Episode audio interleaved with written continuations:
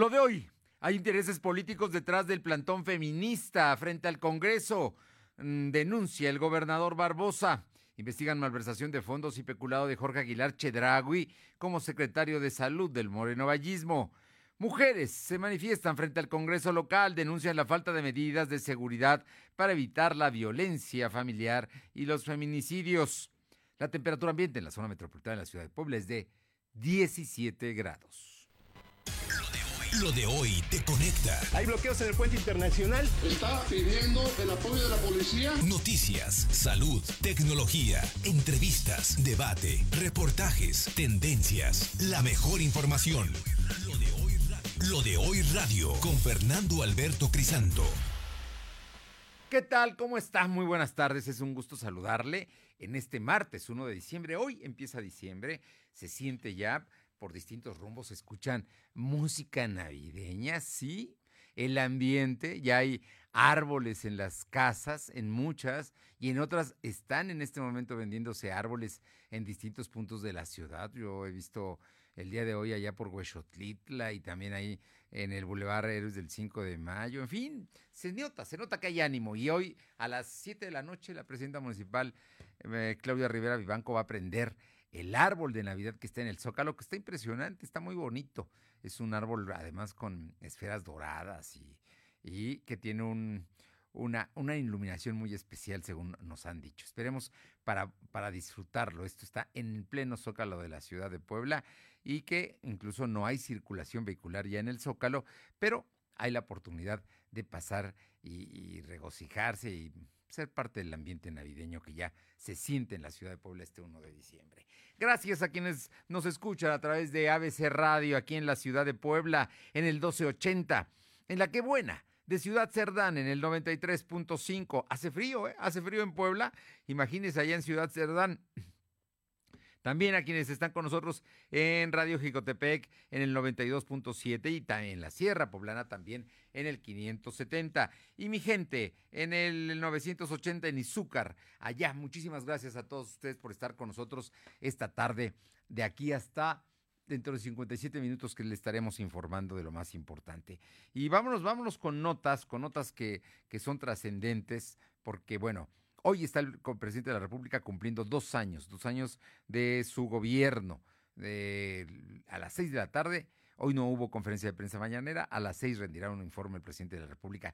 Y entre las medidas de última hora que se publicaron en el periódico, en el diario oficial de la Federación, destaca que ya es gratuito todos los servicios que presten los hospitales públicos, los hospitales de carácter federal, los hospitales, por ejemplo, los generales, los los hospitales general de Puebla, de Cholula, el norte, el sur, el de la mujer y, todos los hospitales que usted conoce, que son de carácter federal, no van a cobrar.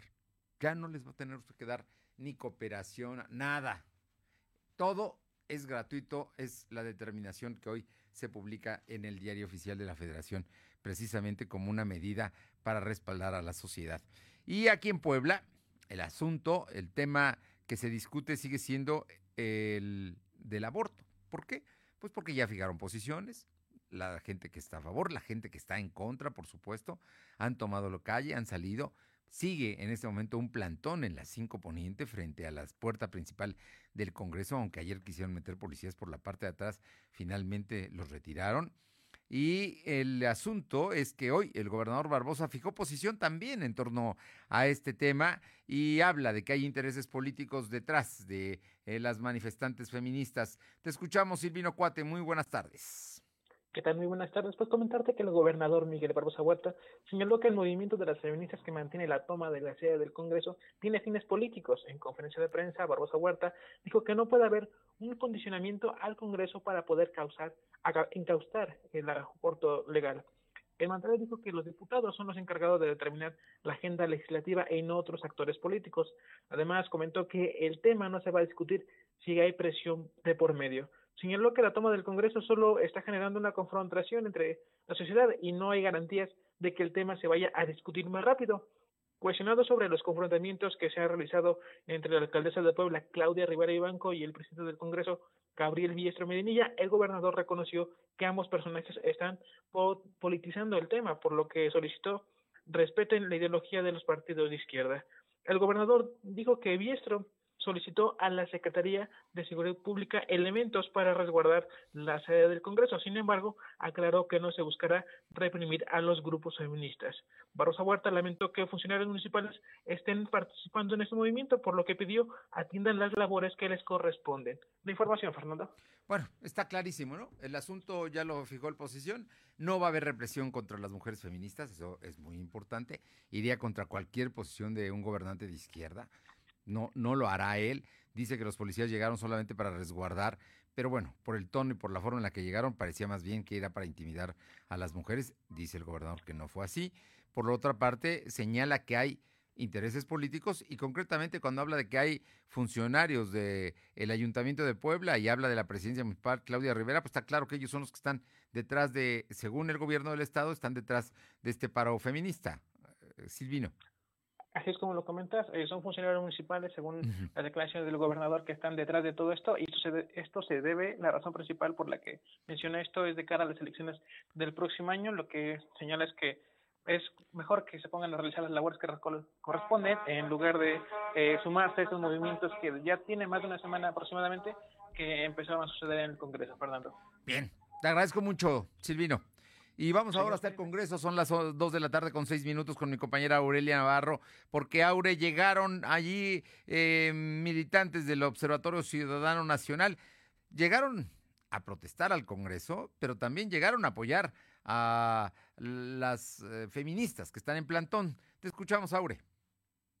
Gracias. Les comento que por la mañana llegó al Congreso local, como bien lo decía Fernando, un mitin de familiares de mujeres que han perdido la vida de forma violenta y que en varios casos pues se han tratado ya de feminicidios que continúan sin ser esclarecidos por la autoridad desde hace más de dos o tres años. A las puertas del Congreso local, las integrantes poblanas del Observatorio Ciudadano Nacional de Feminicidio de México exigieron a los legisladores locales que pidan a la Fiscalía General del Estado dar cuenta sobre la forma en que se investigan los casos de mujeres desaparecidas y asesinadas con violencia. Tras respaldar, como bien lo decías, el plantón que hoy cumple ocho días en el Congreso local, pues madres de mujeres víctimas de feminicidio reclamaron que existe en Puebla una negligencia y opacidad por parte de los ministerios públicos. A tiempo acusaron que la Fiscalía General del Estado pues incurre también en un tipo de violencia institucional al momento de iniciar las investigaciones de las muertes violentas de mujeres, ya que los procedimientos dijeron pues duran más de 10 horas. Y bueno, es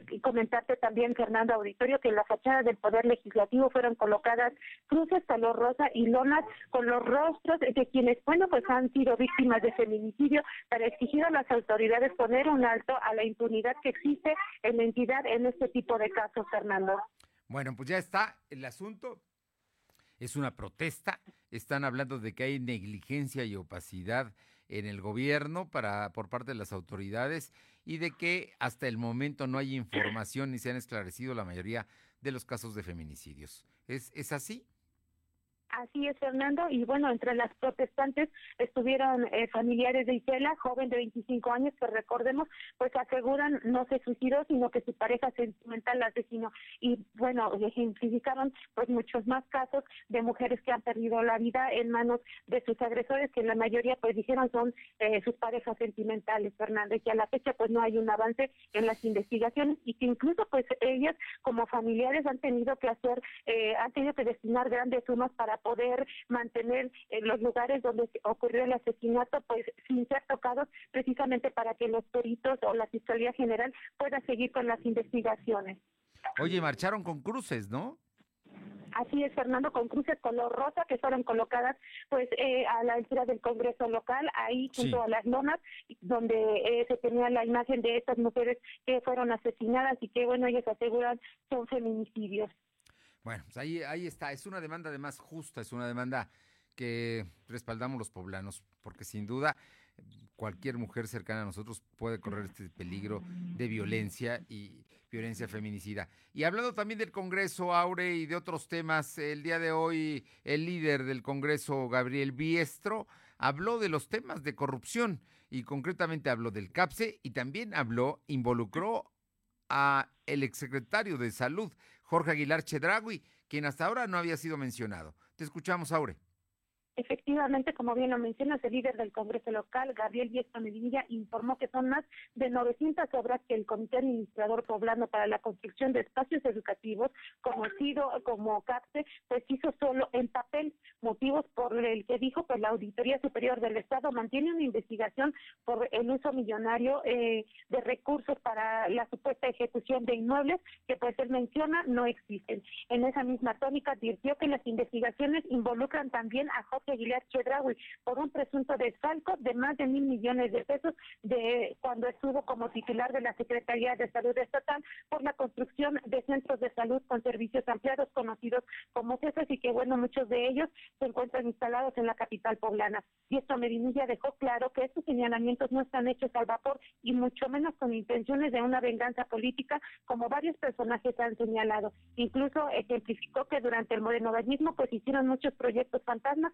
como Ciudad Audi, así como el Museo Internacional Barroco y en materia de salud, pues dijo que tan solo se ha documentado que en febrero 15 del 2017 se, se destinaron alrededor de 163 millones de pesos, que bueno, en hospitales que por ahora pues están abandonados, Fernando. Oye, me extraña que diga Biestro que el, el Museo Barroco es eh, un fantasma, ¿no? ¿O cómo, cómo dijo? ¿Los calificó como obras fantasma? En el caso de la...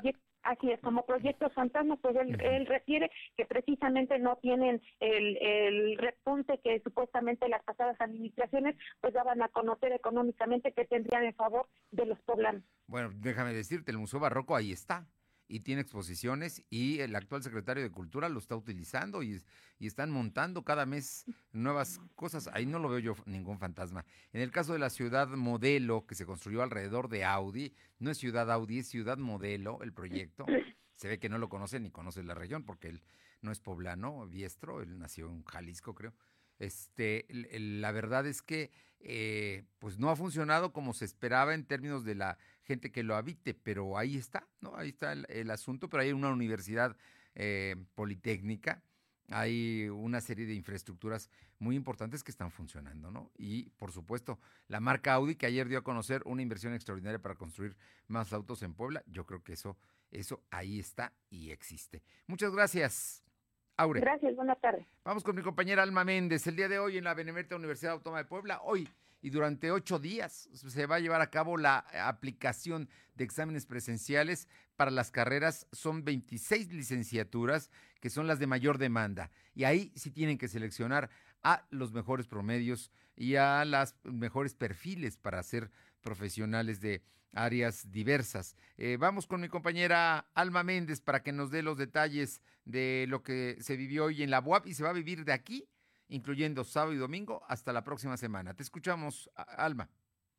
Gracias, Fernando. Pues como bien comentas, a partir de este martes hasta el próximo lunes 7 de diciembre, la Benemérita Universidad Autónoma de Puebla realiza el examen presencial aspirantes de 26 licenciaturas en tres turnos, donde para ingresar a la sede de la prueba se asignó de manera previa durante el proceso de recepción del aspirante y los resultados del examen serán el próximo lunes 4 de enero. La máxima casa de estudios informó vía redes sociales que dicho examen presencial se realiza en tres turnos, 9 de la mañana, 3, 3 y 5 de la tarde y se realizarán en el complejo cultural universitario ubicado en Cúmulo de Virgo número 34 en la Reserva Territorial Tliscayot y en Ciudad Universitaria que se localiza en Avenida San Claudio sin número Ciudad Universitaria La Hacienda. Y bueno, pues la UAP señaló que los aspirantes no deben ingresar con teléfono móvil, calculadora, bolsa, mochila, materiales de apoyo, cámara fotográfica, botella de agua, alimentos e instrumentos prohibidos. Solo podrán ingresar un lápiz para realizar las anotaciones, por lo que advirtió que en caso de ser sorprendidos utilizando dispositivos electrónicos o realizar una falta grave, el examen será cancelado. Y pues cabe mencionar, Fernando, que los aspirantes a las licenciaturas de arte digital, ingeniería industrial, químico farmacobiólogo, ingeniería en sistemas automotrices, e ingeniería de mecatrónica, derecho, fisioterapia, arquitectura, comercio internacional, relaciones internacionales, medicina, estomatología y nutrición clínica, entre otras, como tú bien decías, que eh, bueno, son las que tienen mayor demanda entre los estudiantes, son los que precisamente están realizando este examen presencial. La información, Fernando. Bueno, es un examen presencial, por cierto, que el día de hoy, mm, por lo menos de lo que yo sé, dos estudiantes llevaban temperatura alta y mejor fueron sacados de la fila enviados a su casa, obviamente hubo supervisión médica y los van a tener en observación. Por eso se va a abrir un octavo día para que puedan aplicar también su examen de admisión. Se trata de cuidar la salud de ellos y de que obviamente no contagien a sus compañeros. Así es que así se llevó a cabo el día de hoy con muchas medidas de higiene. Son pocos alumnos por, por salón, por grupo, precisamente para que haya, para mantener la sana distancia. Hay que cuidarlos mucho y a los papás se les está pidiendo que no los acompañen, no los van a dejar pasar, van a tener que entrar solos, se tendrán que quedar afuera si es que así lo desean. Pero ya empezaron, están en el Complejo Cultural Universitario y allá en Ciudad Universitaria. Muchas gracias. Seguimos al pendiente, Fernando. Regresamos con mi compañero Silvino Cuate. Eh, el día de hoy hubo declaraciones de la presidenta municipal, que por cierto, se fue a pedalear, ¿no? Bicicleteó y inauguró una la nueva ciclovía de la 2 Sur Norte. Te escuchamos, Silvino comentarte que la presidenta municipal de Puebla, Claudia Rivera Vivanco, dio a conocer que ahora la Secretaría de Salud Estatal será la encargada de la certificación en el rastro municipal. Con ello, el Ayuntamiento de Puebla dejará de invertir en la certificación tipo inspección federal. Tras esta decisión, el gobierno federal dejará ese cargo en el rastro municipal, pues se empezará a manejar la licencia tipo Secretaría de Salud. Eso se debe a que alrededor del 60% de la carne que consumen los poblanos proviene del rastro clandestino. En rueda de prensa, la secretaria de Gobernación Municipal, Luisa Aceves, aclaró que la administración municipal no perderá la certificación TIP, únicamente buscará apostar una nueva licencia para garantizar la calidad de la carne. Por parte de la alcaldesa Claudia Rivera de Banco, dijo que la llegada de Marqués Montiel, Marqués Montiel al área de la industria de abastos tiene como objetivo buscar la reactivación económica de los introductores locales, así como recuperar el número de sacrificios bovinos que se realizan hace varios años. Pues en 2011 se llevaron a cabo más de 40 mil y durante el último año solo hubo 72. Información. Oye, ahí estamos, estamos hablando de que a pesar de, de que ya es, el rastro está ahí, el 60% de la carne que consumimos los poblanos es de rastros clandestinos. Ese es un tema delicado y por ello buscará la certificación de la Secretaría de Salud. Así es como lo comentas. Eh, en años anteriores la Federación se hacía cargo de pues del rastro municipal, sin embargo, en esta ocasión eh, el Ayuntamiento optó por el, Estado, o sea, se hace cargo precisamente porque el 100% de la carne se consume, se consume en, el municipio proviene de, de rastros clandestinos, Fernando. Bien, oye, ¿y cuándo va a dar su informe el gobernador? Comentarte que respecto al informe del gobernador, eh, el gobernador mismo le aclaró que aún hay condiciones en el Congreso del Estado para que asista a entregar su informe. Eh, sin embargo, la entrega del informe pues aún tiene tiempo, ya que la ley lo establece que es hasta el 15 de, diciembre. Aclaró que cuando haya condiciones en la sede del Poder Legislativo, él acudirá a rendir su informe. Ya había anunciado anteriormente que haría también un acto público que sería a través de redes sociales para que la ciudadanía pueda, pueda apreciarlo. La información. Bueno, podría no llegar al Congreso local físicamente él, mandarlo solamente y ya el día que escoja, me imagino que va a ser la próxima semana, ¿no? Seguramente cuando, cuando rinda precisamente este mensaje e informe a los poblanos de las actividades. Pero bueno, eso esperemos verlo. Él, originalmente la intención era llegar al Congreso, pero en este momento como está tomado, pues no, no, no es posible hacerlo. Muchas gracias. Son las 2 de la tarde con 18 minutos, 2.18. Lo de hoy es estar bien informado. No te desconectes. En breve regresamos. Regresamos. Llegó Coppel Max, el nuevo programa de recompensas de Coppel. Es muy fácil. Si tienes crédito Coppel, con todas tus compras y abonos, ganas dinero electrónico para tus próximas compras. Por eso cuando me compré el televisor, aproveché y compré una barra de sonido. Y ahora los dejo, porque no quiero perderme el final. Pero recuerden, ganar es lo máximo. Conoce más en coppel.com. Mejora tu vida, Coppel. Lo de hoy eres tú. Tu opinión nos interesa. Deja tu mensaje vía WhatsApp al 2223 2375 83. Comparte tus imágenes y tus reportes por Telegram al 2223 2375 83. Señorita, tengo un hambre de locos. Pues en Vips tenemos una semana de locura. 15 platillos al 2x1 del primero al 7 de diciembre. Corre, solo dura una semana. Nos vemos en Vips. Cuida el agua. Todos y todas al rescate de Puebla, jóvenes mujeres transformando con valores, con liderazgo, honestidad, educación e igualdad. Haremos que Puebla sea segura,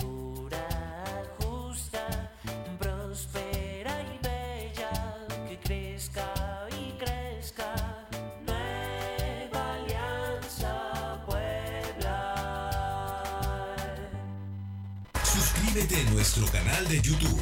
Búscanos como Lo de Hoy Noticias. Noticia de último minuto. Del 27 de noviembre al 2 de diciembre, en Coppel habrá descuentos de hasta el 50%. Nos informan que solo podrán encontrarlos en Cybercoppel. Les sugerimos entrar a coppel.com o descargar la app. Seguiremos informando. Coppel y Cybercoppel mejoran tu vida. Lo de hoy es estar bien informado. Estamos de vuelta con Fernando Alberto Crisanto. Son las 2 de la tarde con 20 minutos, 2 con 20 minutos. Vamos con mi compañera Aure Navarro para que nos informe porque ya el Congreso del Estado aprobó el día de hoy las primeras 76 leyes de ingresos de los municipios. 76 de 217, les faltan pues dos terceras partes. Te escuchamos, Aure. Gracias, pues efectivamente, Fernando Auditorio, les comento que el Congreso local avaló la aprobación de las leyes de ingresos para el ejercicio fiscal 2021 de los primeros 76 municipios poblanos, mismo que, bueno, dijeron que se mantienen sin generar algún tipo de nuevos impuestos.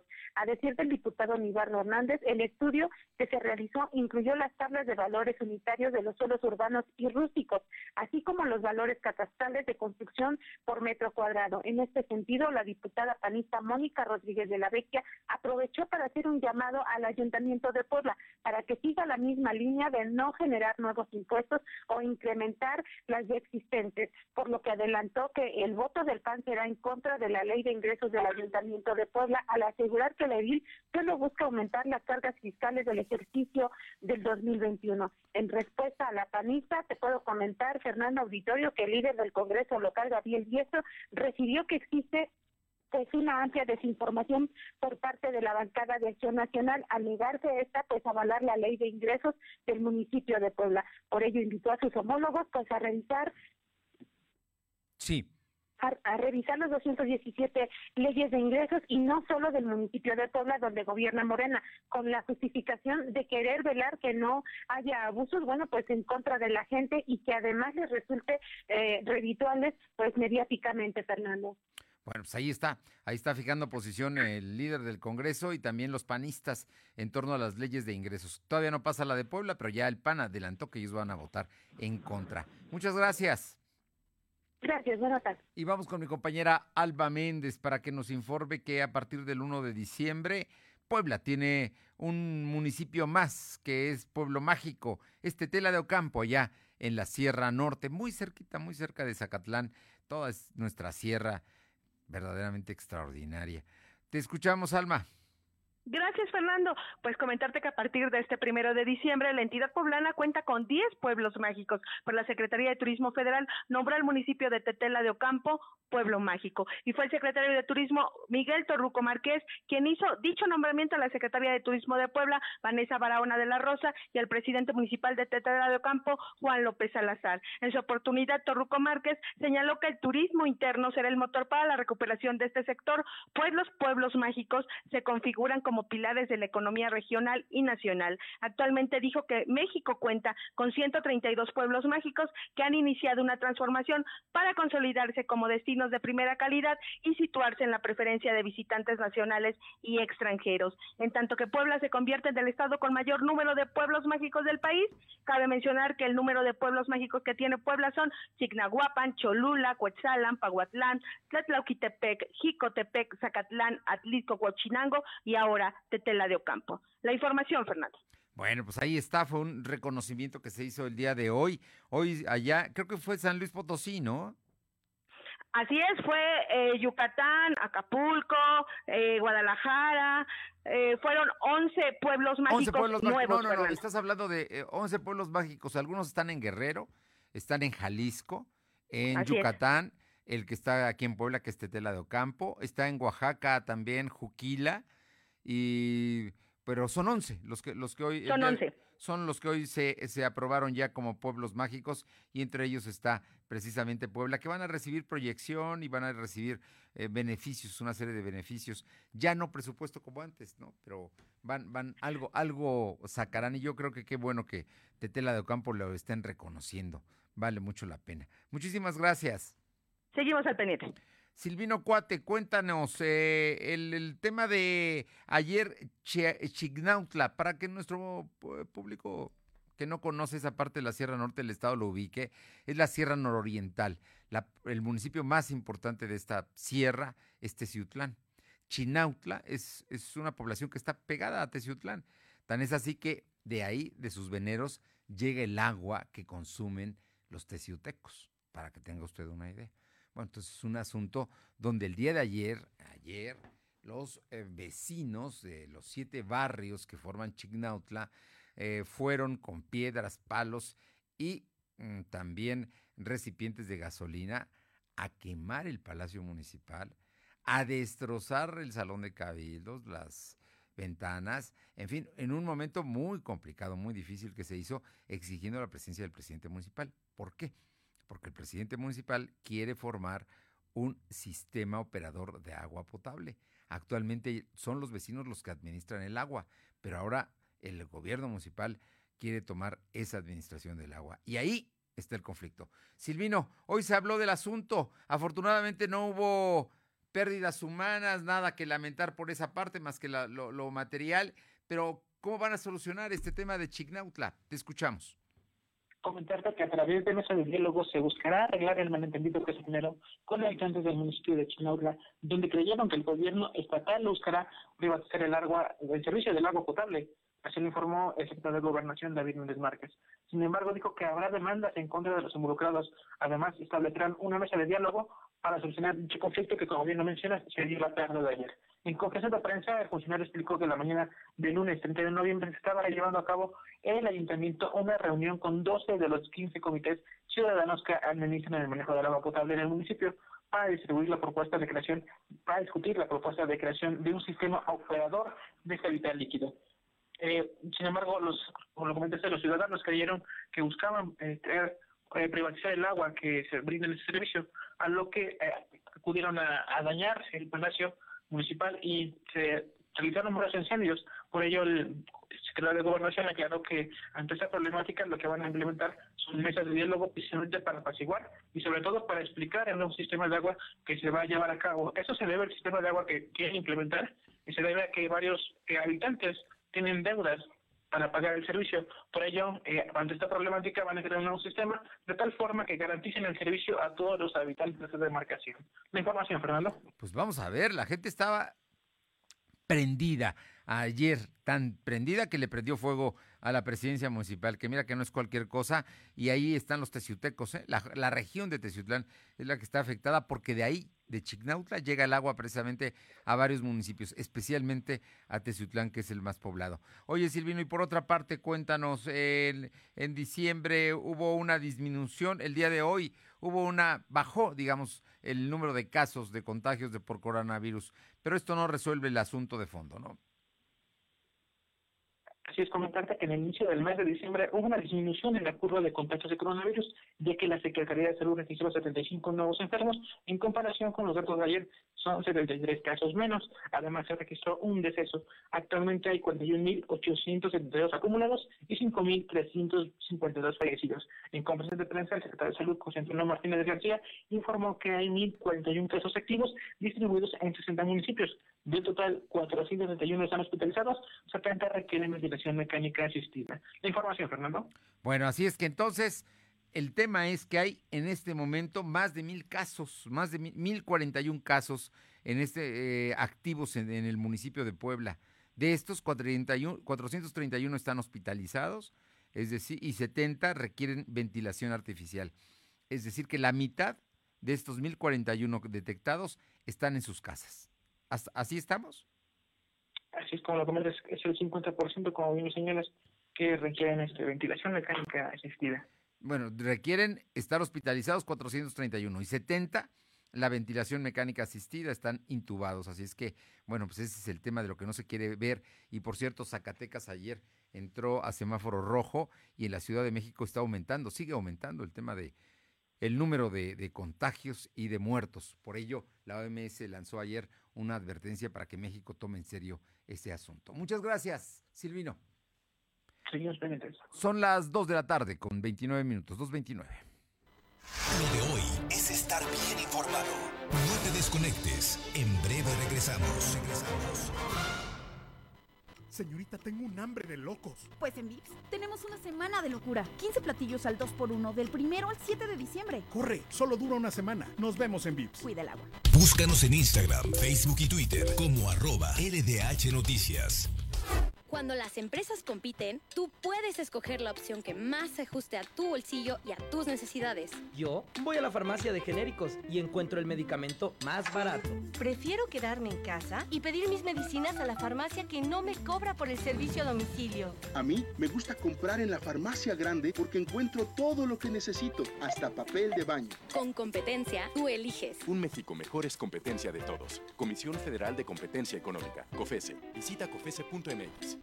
Porque siempre queremos más, llegó Coppel Max, el nuevo programa de recompensas de Coppel. Es muy fácil. Si tienes crédito Coppel, con todas tus compras y abonos, ganas dinero electrónico para tus próximas compras. Por eso cuando me compré el horno nuevo, aproveché y también me compré una batidora eléctrica. Ganar es lo máximo.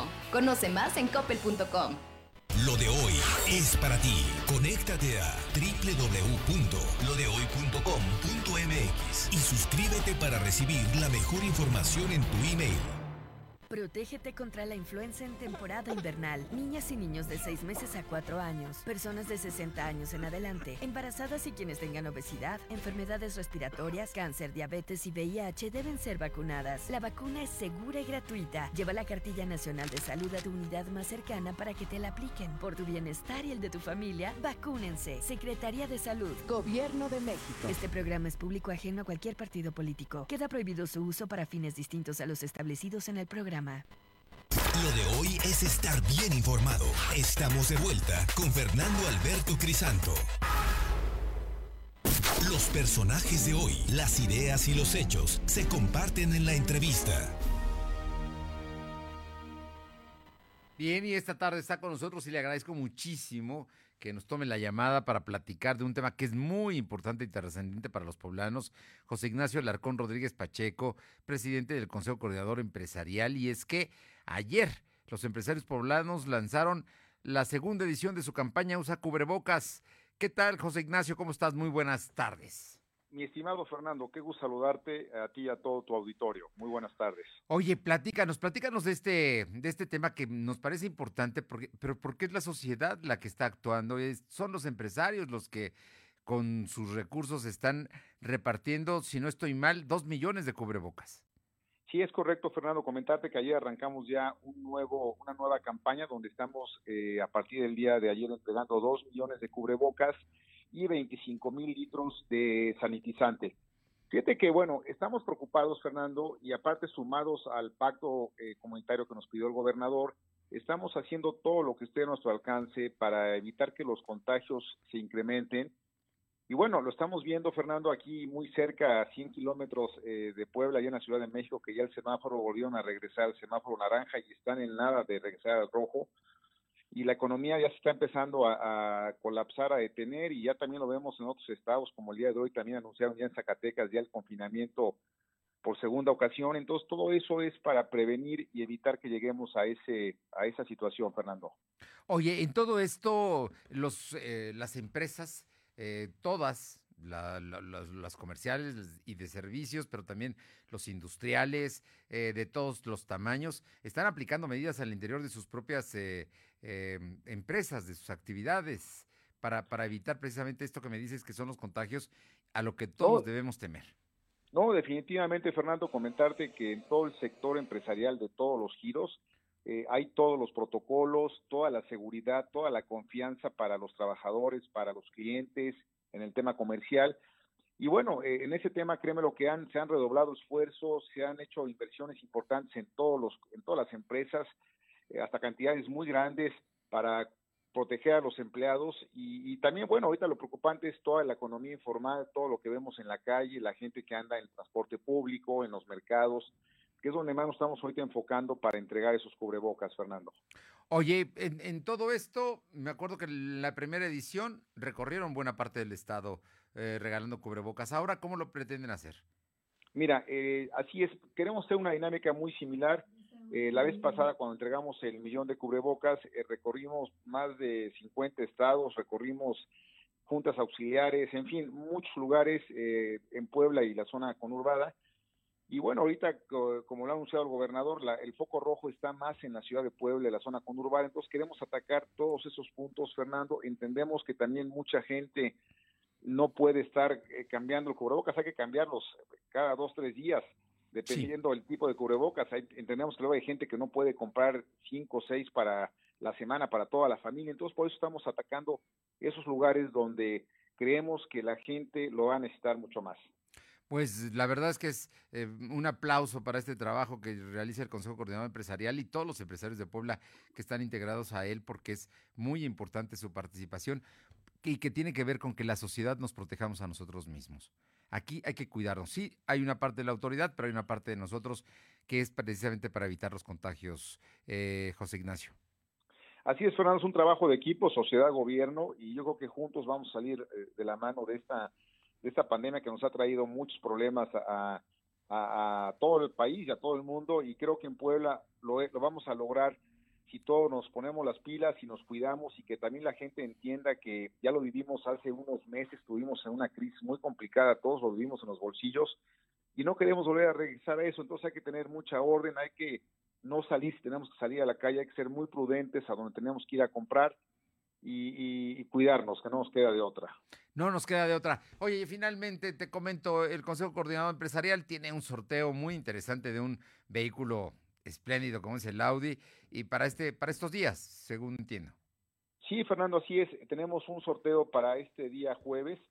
Normalmente hacíamos un brindis cada año donde, bueno, por esta vez no se pudo hacer por el tema de la pandemia, pero bueno, ahorita lo que queremos, Fernando, es todo lo que genere las ganancias de este sorteo, que es un vehículo, es también un viaje a, a España con una entrada al estadio de Santiago Bernabéu y un viaje a una, un destino turístico vamos a enfocarnos mucho al tema de, destinarle más recursos al tema de la, de la pandemia, ¿no? De, ayudar a la gente a contener esto. Man.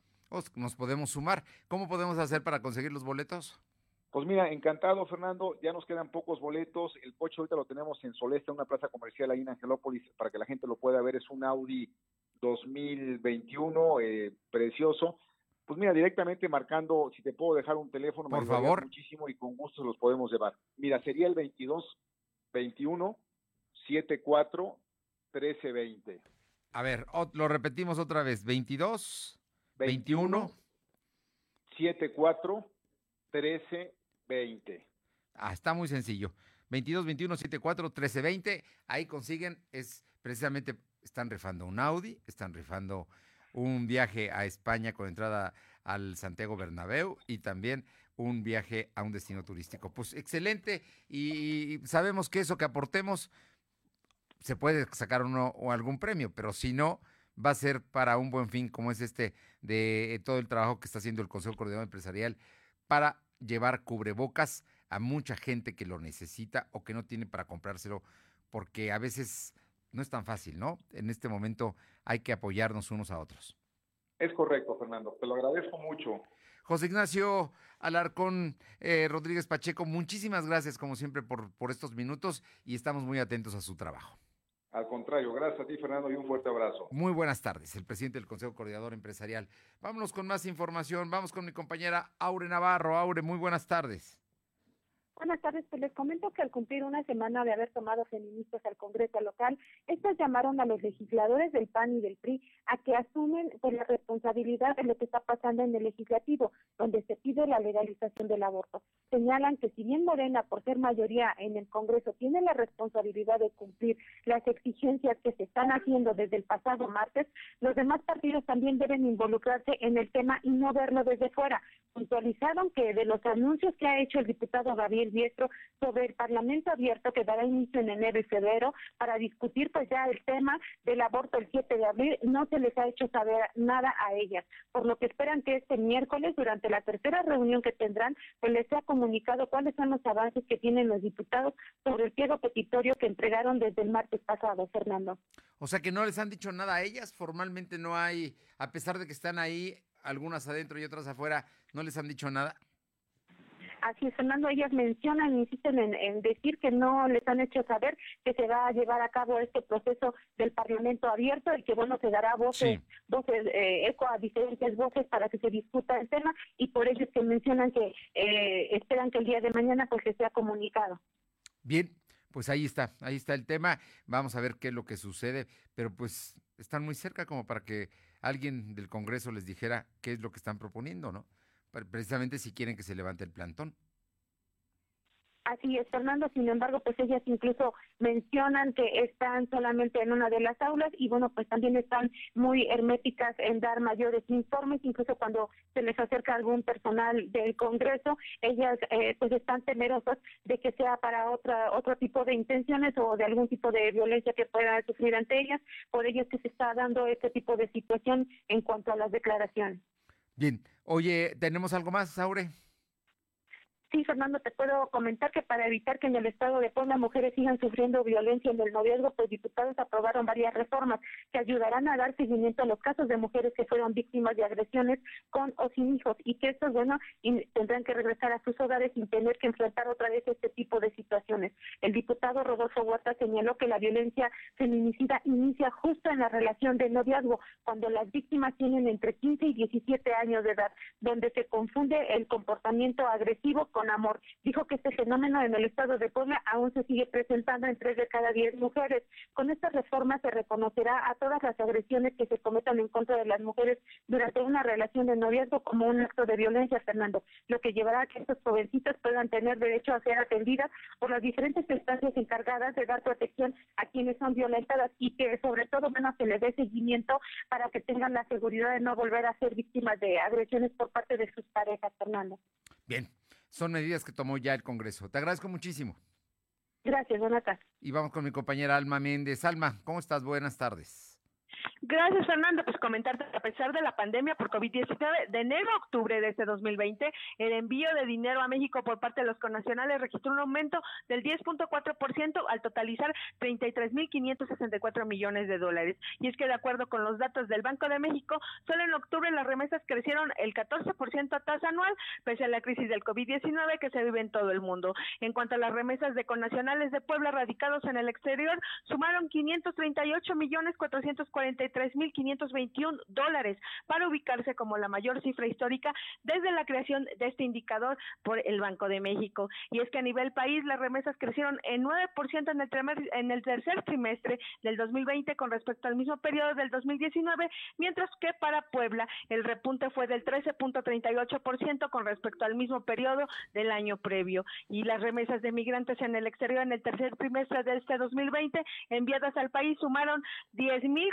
674 millones 565 mil 693 dólares, de los cuales alrededor de 5 centavos de cada dólar se radicaron en el estado de Puebla. La información, Fernando. Bueno, pues es un número interesante, ¿no? Son ingresos que además en muchas de las comunidades son importantes. Cada, cada mes, cada quincena se reciben estos dólares que, pues, que son para, para el sostenimiento de la casa, de la familia y muchas veces aportaciones a la comunidad.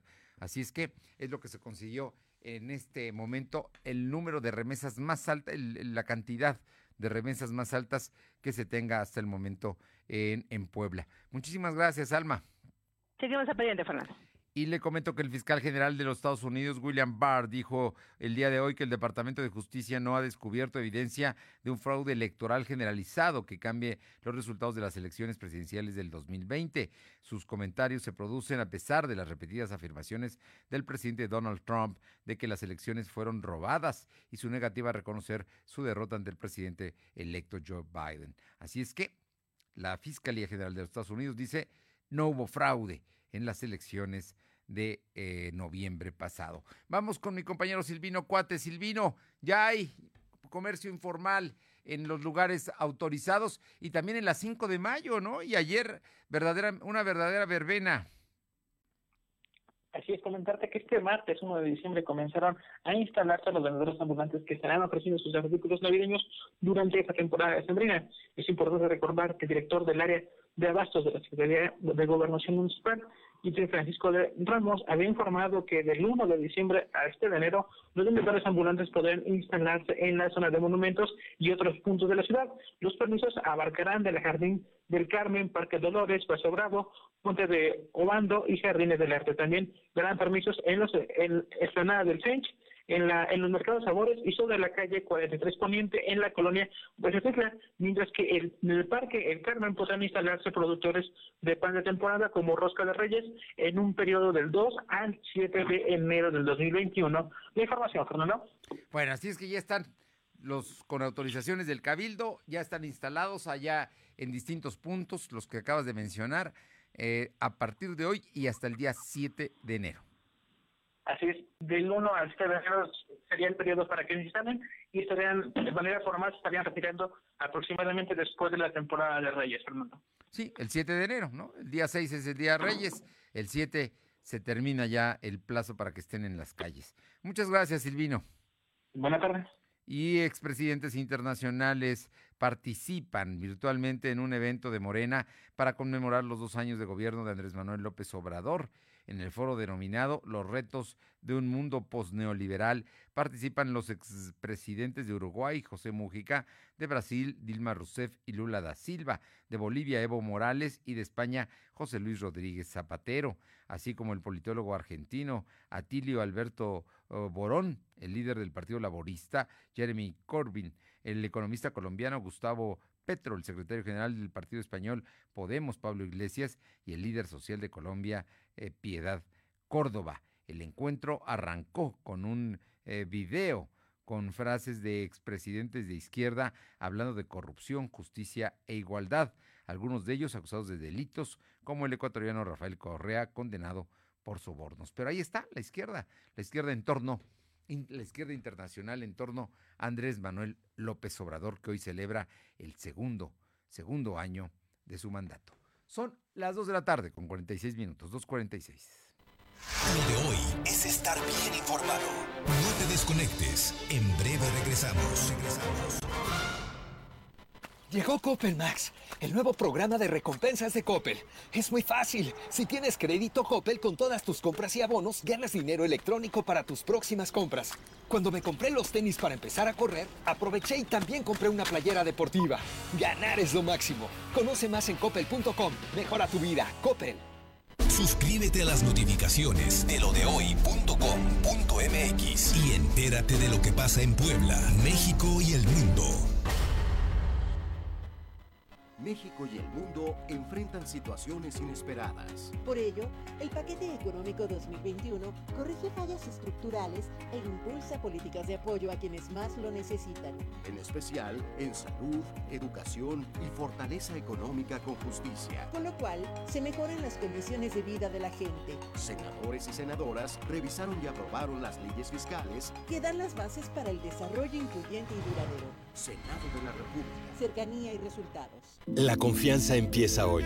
Por eso en Coppel te ofrecemos Afore Coppel, para que vivas tranquilo sabiendo que tu futuro está seguro. Encuéntranos en más de 3.000 módulos de atención en todo el país. Afore Coppel, tu Afore de confianza. Los recursos en tu cuenta individual son tuyos. Infórmate en www.gov.mx diagonal Lo de hoy radio, con Fernando Alberto Crisanto. La información y tendencias que debes conocer. De lunes a viernes, de 2 a 3 de la tarde, por esta frecuencia. O por internet, www.lodehoy.com.mx. Señorita, tengo un hambre de locos. Pues en VIPS tenemos una semana de locura. 15 platillos al 2x1 del primero al 7 de diciembre. Corre, solo dura una semana. Nos vemos en VIPS. Cuida el agua. Lo de hoy es estar bien informado. Estamos de vuelta con Fernando Alberto Crisanto.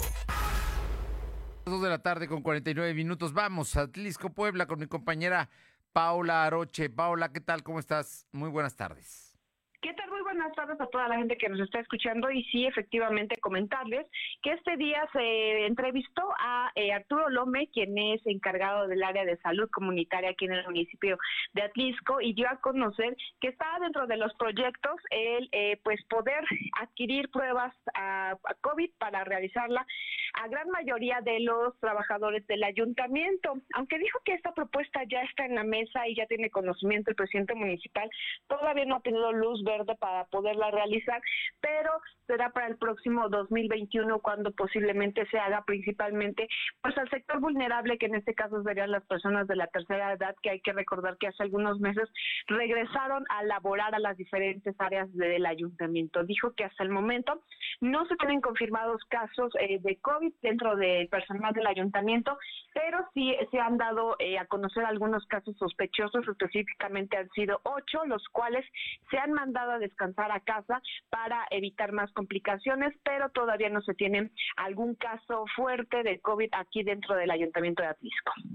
Bueno, pues esperemos, esperemos que no haya más casos. Tenemos más información de Atlisco, Paola.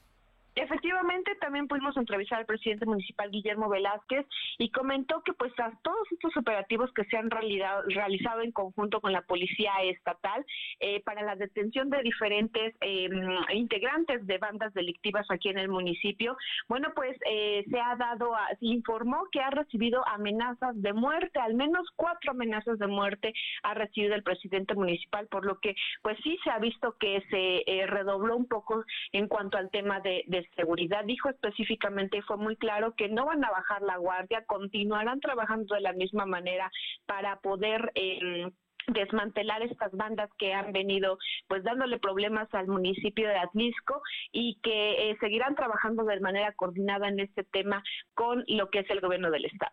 Bueno, terrible esto que acabas de mencionar del, del asunto de las amenazas de muerte contra el presidente municipal y bueno, finalmente se está trabajando en los temas de seguridad pública, que es una de las grandes, grandes demandas que se, que se tienen, ¿no? Sí, efectivamente, pues eh, se continúa, se continúa realizando estos operativos. Hemos visto más fuerte el tema de la Guardia Nacional, lo que son los operativos también por parte de la um, Policía Estatal y bueno, pues también aunado a esto, a lo que es el tema de seguridad pública, que se prevé incremente el número de elementos para el próximo 2021. Bien, hay que, hay que estar muy atentos y pendientes a todo esto. ¿Algo más, Paula? Sí, finalmente, pues se dan a conocer eh, por parte del sistema, eh, por el parte del director del sistema operador de agua potable y alcantarillado del municipio de Atlisco, Edgar Moranchel, que para el próximo 2021, pues desafortunadamente se verá eh, afectado por el recorte de personal en diferentes áreas debido a que, pues, afectó el tema de la pandemia en cuanto al tema económico. Durante una rueda de prensa dijo que ya se están analizando qué área por área en donde se estarían realizando estos recortes de personal y se da hasta el próximo 2021 cuando se den específicamente esta noticia, aunque no sí. fue claro en el tema del porcentaje. Esto lo dio a conocer luego del lanzamiento de los premios que se harán o que se entregarán por el pago anticipado a este organismo que iniciará o que inició desde este primero de diciembre hasta el próximo mes de enero del 2021. Muchas gracias, Paula. Buenas tardes. Vamos con mi compañera Carolina Galindo hasta la, San Salvador el Verde. Carolina, ¿cómo estás? Muy buenas tardes. Fernando, buenas tardes a ti y al auditorio. Comentarte que durante este martes fue localizado el cadáver de una mujer al interior de un departamento en el fraccionamiento San José que se ubica en la carretera San Salvador el Verde. De acuerdo a los reportes, la mujer vivía sola y llevaba ya varios días enferma, lo que le habría provocado la muerte. El día de hoy sus vecinos reportaron un extraño olor que salía del departamento. Cuando arribó Protección Civil, Policía Municipal de San Salvador el Verde confirmaron que la mujer ya no tenía signos vitales, aproximadamente 50 años de edad, no ha sido identificada aún.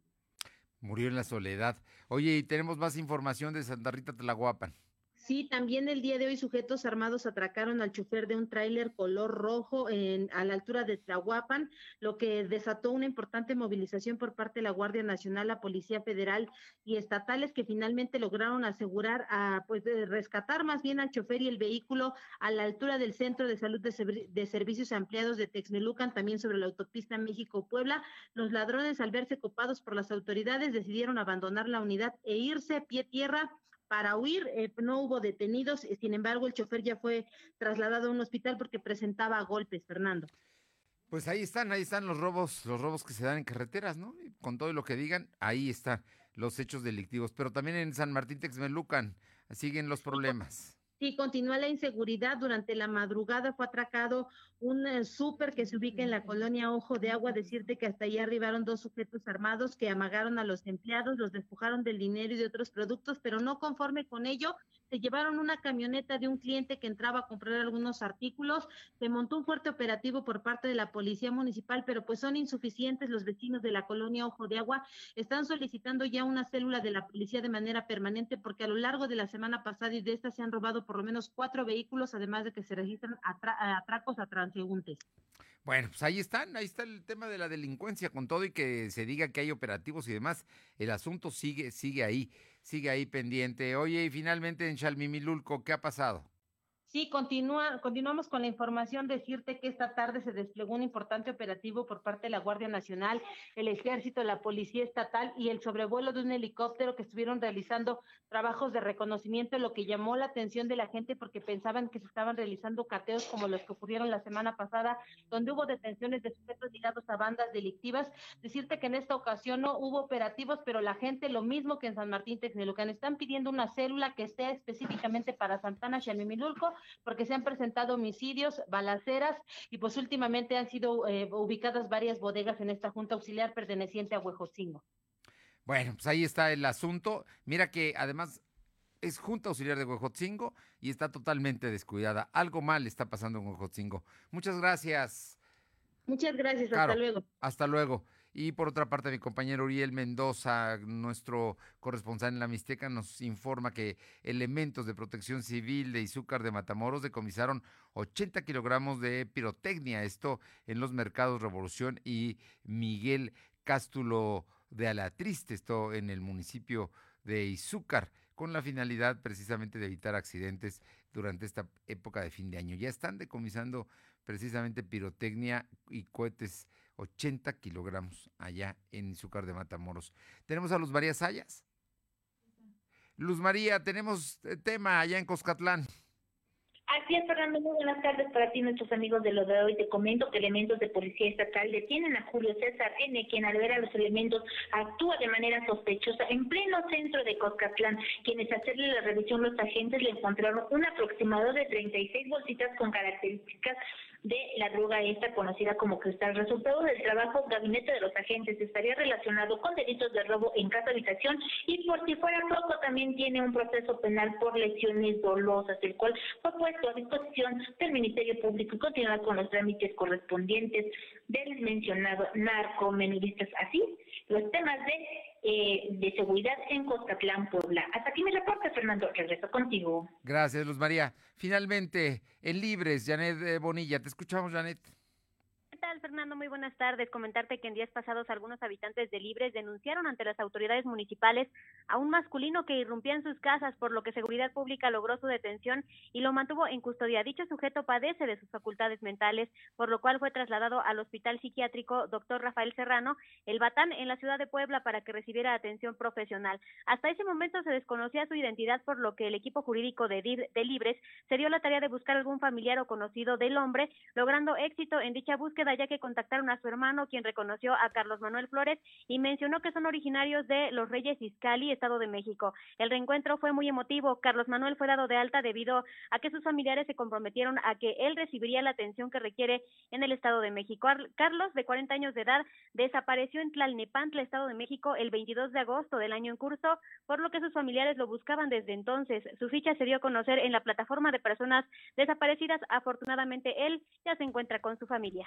Fíjate nada más, llegó, estás hablando de que originalmente él es Discali, ¿no? O, por lo menos allá vive. Se pierde en Tlalnepantla y lo vienen a encontrar a Libres. Sí, y lo que él solicitaba en algunas casas de aquí del municipio de Libres principalmente es que le permitieran un espacio para dormir, pero algunos vecinos pues se mostraron molestos y denunciaron ante las autoridades. Pues final, un final feliz de esta historia. Encontró, su hermano lo encontró, y ya regresa al Estado de México, de donde un día se perdió. Muchísimas gracias, Janet. Buena tarde, Fernando. Fíjese nada más cómo una gente puede desaparecer y llegar incluso eh, hasta libres de, son distancias, ¿no? ¿Cómo llegó? No se sabe todavía. Y finalmente le comento que el piloto británico Lewis Hamilton dio positivo en COVID-19 y no podrá participar este fin de semana en el Gran Premio de Sakira, celebrarse en Bahrein, informó este martes la Fórmula 1. El siete veces campeón del mundo en la Fórmula 1 de 35 años está aislado al confirmarse que fue positivo de COVID. hay que cuidarnos. Sigue siendo el tema con todo y eso, hay que evitar los contagios y lo mejor es sana distancia, uso de cubrebocas y lavarse las manos con frecuencia. Por lo pronto, pásela bien. Es martes, está haciendo frío, va a ser frío esta noche también en la capital y mañana amanecerá fresco. Nos encontramos mañana. Muy buenas tardes, buen provecho. Gracias. Fernando Alberto Crisanto te presentó Lo de Hoy Radio. Lo de Hoy Radio. Esperamos de lunes a viernes, de 2 a 3 de la tarde por esta frecuencia, en la cobertura más amplia a nivel estatal. Y síguenos en internet www.lodehoy.com.mx y en nuestras redes sociales como arroba LDH Noticias. Lo de Hoy Radio.